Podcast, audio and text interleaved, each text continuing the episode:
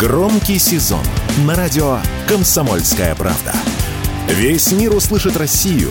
Весь мир услышит радио «Комсомольская правда». «Между строк» – проект Радио КП о самых актуальных книжных новинках. Друзья, радио «Комсомольская правда». Меня зовут Михаил Антонов. У нас в студии гость. Ну, как гость?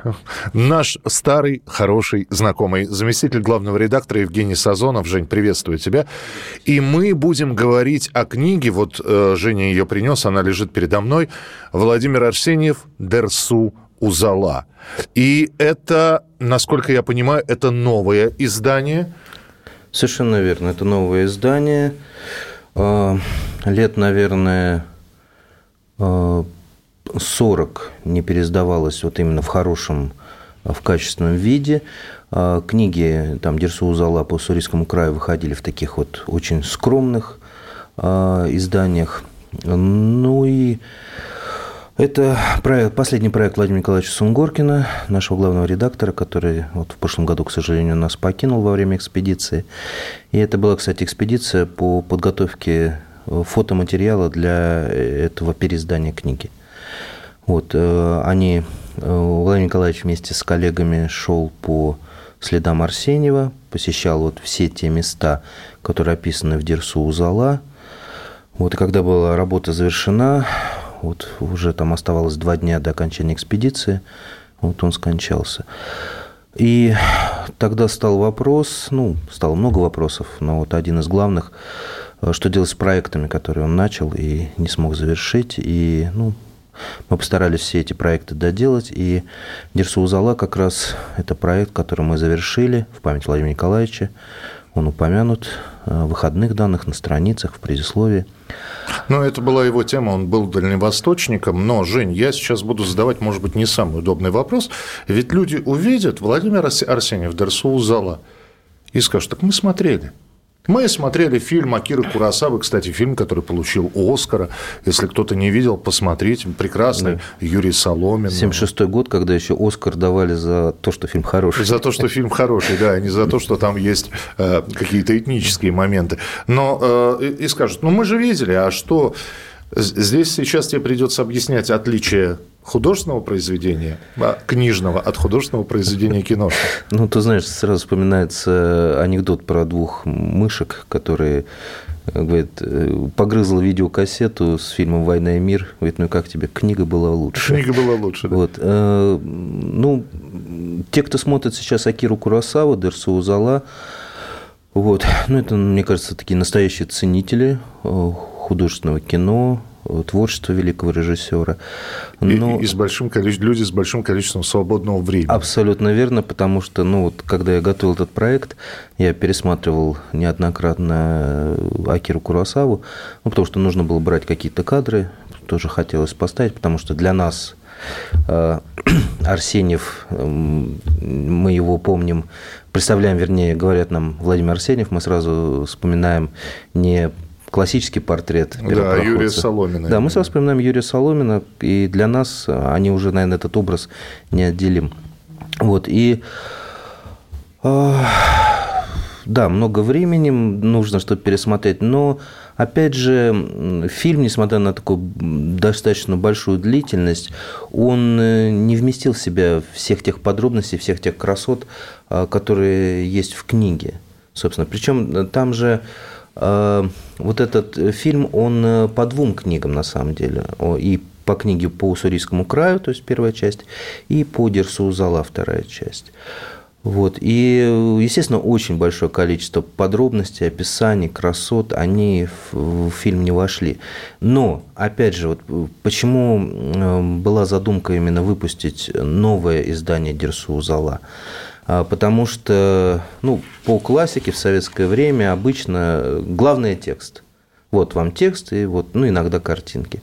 А здесь хотелось, чтобы люди увидели то, что видел Арсеньев, а, восхитились тем, чем он восхищался. Опять же, побывали в местах, а, хотя бы виртуально, где встретились Дерсу, Зала и Арсеньев. И да. самое главное, чтобы вы поняли, что за 100 лет природа не поменялась. Абсолютно не изменилась. И вот те места, которые были отсняты, мы потом еще одну экспедицию организовывали уже по следам и Арсеньева, и Владимира Николаевича Сунгоркина. Это удивительно. Ты держишь эту книгу перед собой, ну, старое издание 60-х годов, и вот ты читаешь это описание того же Большого Амгинского водопада, и ты понимаешь, что ну реально, вот как ну, будто... А вот и он. А да. вот и он, а вот и он, да. Да, собственно, и любое другое место, которое описано, там, побережье Японского моря, тоже это... И вот ты эту книгу держишь, и ты в этом месте, ты вспоминаешь фильм, это какое-то удивительное такое соединение трех чувств, и просто как-то вообще даже не верится, что то, о чем ты читал в детстве, о том, что ты перечитывал сейчас, окажется, это существует, это есть, и вот ты здесь. А, знаешь, как раньше на, на книжках писали для младшего школьного возраста, для среднего. Дерсул Зала. Вот э, я сейчас почему про молодое поколение говорю? Потому что, ну да, люди, которые знали, которые смотрели или, по крайней мере, слышали о фильме Курасавы, они увидят эту книгу, они приобретут, они, ну, потому что она, она действительно хорошо издана, с прекрасной полиграфией, с огромным э, количеством фотографий, сделанных нашими журналистами вот во время экспедиции. Это все прекрасно. Надо же заинтересовать еще подрастающее поколение. Вот как? Ты знаешь, эта книга, наверное, чем-то выросла из э, предыдущего проекта «Первопроходцы Дальнего Востока», а, «Настоящие русские герои». Э, и вот очень хотелось и в той книге, и в этой книге напомнить о том, что у нас в истории есть удивительные люди, у нас в истории есть супергерои, которые не придуманные, да, не из комиксов. Они по-настоящему шли в дебри и возвращались э, нагруженные впечатлениями, географическими открытиями, открытиями в, любых других сферах науки. И это касается не только Арсеньева, это и Миклуха Маклай, э, Приживальский, и их огромное количество. Огромное количество, да.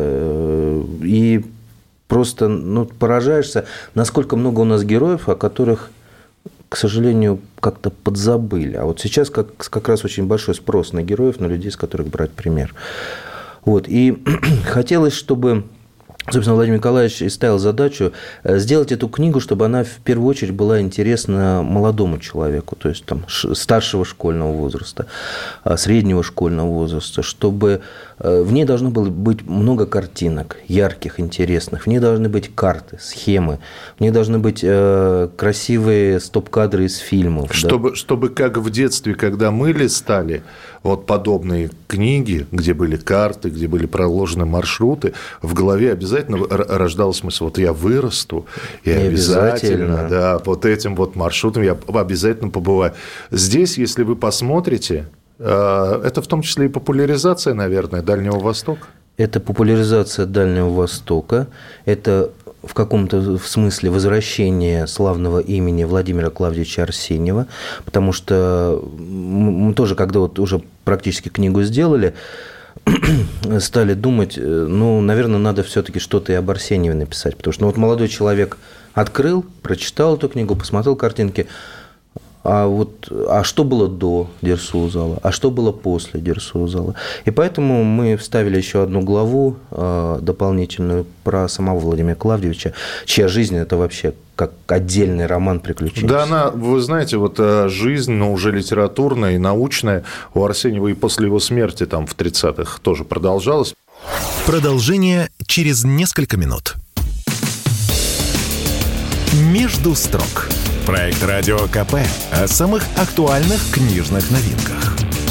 У Арсеньева и после его смерти там в 30-х тоже продолжалось, потому что, э, знаете, как с мертвыми иногда очень любят некоторые воевать. Да. Э, там, там же была серьезная критика, репрессирована была жена. Да, гонения начались. На... Боялись просто. Те, кто начали открывать свой рот на этого человека, при жизни они боялись, потому что это, было, это был глыба да.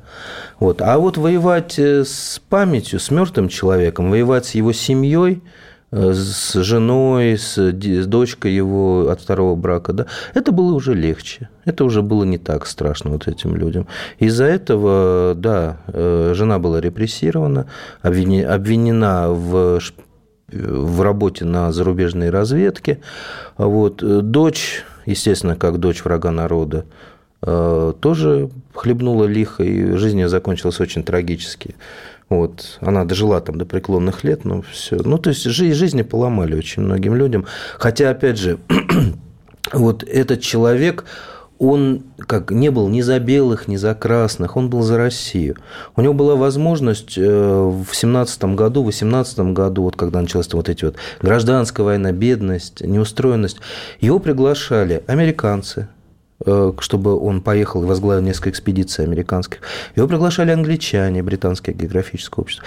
Его приглашали в Уругвай, Э, на должность тоже начальника экспедиции, потому что ну, тоже нужно было э, исследовать, наносить на карты. То есть его это человек, которого приняли бы с распростертыми объятиями в любой стране мира, потому что это суперпрофессионал. Это человек, просто удивительнейший.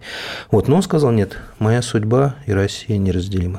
Слушай, но ведь опять если кто-то начнет изучать историю там, и биографию Владимира Клавдевича, они увидят, что есть э, масса дневников, которые он оставлял.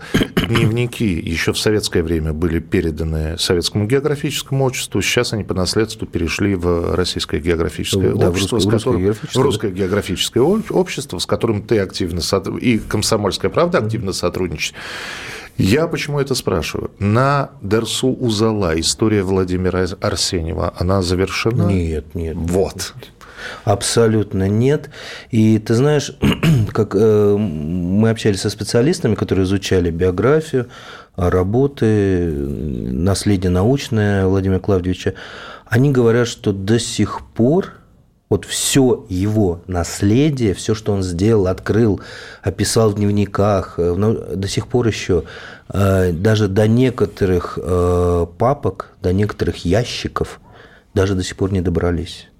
Их и до сих пор еще не раскрыли, их до сих пор еще не описали, и до сих пор еще не обработали. И ты просто можешь себе представить, э, человек умер в достаточно, ну, не старом возрасте. Ему было чуть за 60. Угу. Но это был крепкий, крепкий человек. Это был закаленный человек. Вот. И он э, путешествовал, ну, получается, где-то, ну, 40 лет в путешествии. Две трети своей жизни. Две трети своей жизни но настолько много он описал, объездил. Для меня вообще загадка, вот как, как он успевал все и путешествовать, и писать книги, как художественные, так и научные, и э, делать экспедиции этнографические, и э, чиновникам служить по особым поручениям, и заниматься делами переселенцев. Это просто как...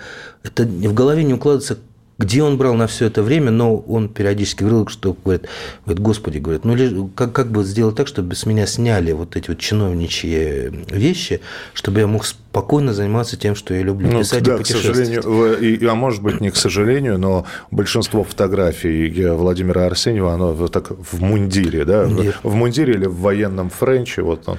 Ну, это еще и, знаешь, как вот, истинный русский офицер – человек, э, который там описан в романе Пикуля, «Честь имею», да? да? человек с честью. То есть это человек, который никогда никого не предал, и прежде всего себя. Это человек, который вот все для России – все на благо России. И это не, не, не те, вот, которые там словами громкими разбрасываются, а просто он доказывал это делами. Я почему вспомнил про дневники? Потому что здесь недавно были опубликованы дневники Михаила Пришвина, и для людей, для которых Пришвин – это, это природоописатель, они открыли для себя совершенно другого человека. Вот с дневниками Арсеньева будет вестись работа? Да, будет вестись работа. И по большому счету, конечно же, есть мечта, вот как с Пришвиным, опубликовать. Кстати, их до сих пор еще не все даже опубликовали. Там некоторые тома еще в работе, в описании. Вот. Э, я почему знаю, потому что я собираю эти дневники, на полочке стоят, я жду, когда будет полная коллекция. Вот то же самое хотелось бы сделать с дневниками Арсеньева, чтобы вот эти тоже многотомники стояли, ты мог открывать. Потому что он же в дневниках писал не только о природе, не только об открытиях, это не только описание экспедиции, это еще а, отклик честного умного человека на происходящие вокруг события. А события в его жизни были очень-очень яркие.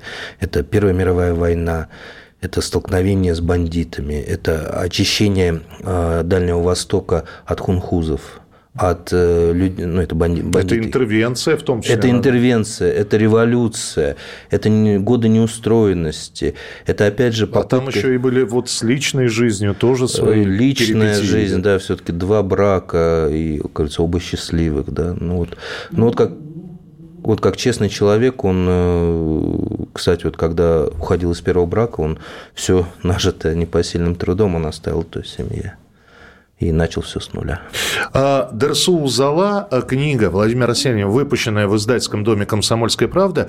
Я сейчас, э, так как мы на радио, и мне придется ее описать или хочется описать, вы знаете, вот людям, которые росли там в 80-х, в 70-х, если вам попадались энциклопедии, которые называли «Книга будущих командиров», да. «Книга будущих адмиралов», вот она сделана по образу и подобию. Книга будущих путешественников. Книга будущих, вот считаете, что перед вами книга будущих путешественников? Потому что э, вообще вот к таким изданиям, которые выпускает комсомолка, надо подходить несколько раз.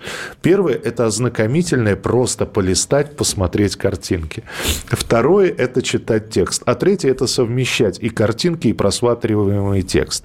А, э, собственно говоря, Дерсу Зала – это полная версия, которая вышла, да? Да, абсолютно. Сам, самая полная, потому что э, в годы советской власти была была цензурирована еще? Нет, э, мы немножко ее сократили, э, поскольку все-таки мы ориентируемся на молодое поколение, мы убрали вот эти вот описания на латыни э, растений, подробные описания животных, ну, такие чисто биологические, угу. оставив только приключенческую канву. Ну, там минимальное сокращение. То есть, в принципе, это классический текст.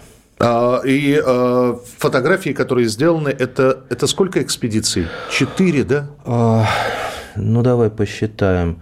Да даже больше, это, наверное, не менее... Здесь фотографии из наших, наверное, даже шести экспедиций, и плюс, э, плюс три экспедиции самого Владимира Клавдича. Там есть фотографии, которые делал он. И, и плюс, да, и, а в числе наших экспедиций это та костюмированная, будем говорить, да. Э, реконструкция. Да, как, во время которой снимался фильм э, «Капитан тайги» Владимир Арсеньев. С которой, кстати, можно найти и тоже посмотреть, и это удивительно, конечно. Удивительно Сайт зритель. есть у нас кино.кп.ру, там все наши документальные фильмы, в том числе и «Капитан Арсеньев». Итак, Дерсул Залова, Владимир Арсеньев, издательский дом «Комсомольская правда». Потрясающие фотографии. Берите, приобретайте, читайте. Читайте детям вслух, если они сами, может быть, до этого издания не доберутся. Да и сами почитайте. Очень интересно, мне кажется, вспомнить детство, молодость. Да. И... Можете сначала кино посмотреть, потом прочитать книгу. Можете сначала прочитать книгу, потом посмотреть кино, чтобы было что с чем сравнивать. Жень, будем встречаться обязательно в эфире, будем продолжать разговор про Дальний Восток, будем продолжать разговор про издания, которые у нас выходят. А, Евгений Сазонов, заместитель главного редактора медиагруппы «Комсомольская правда». Жень, спасибо большое. Спасибо большое. «Между строк» – проект «Радио КП» о самых актуальных книжных новинках –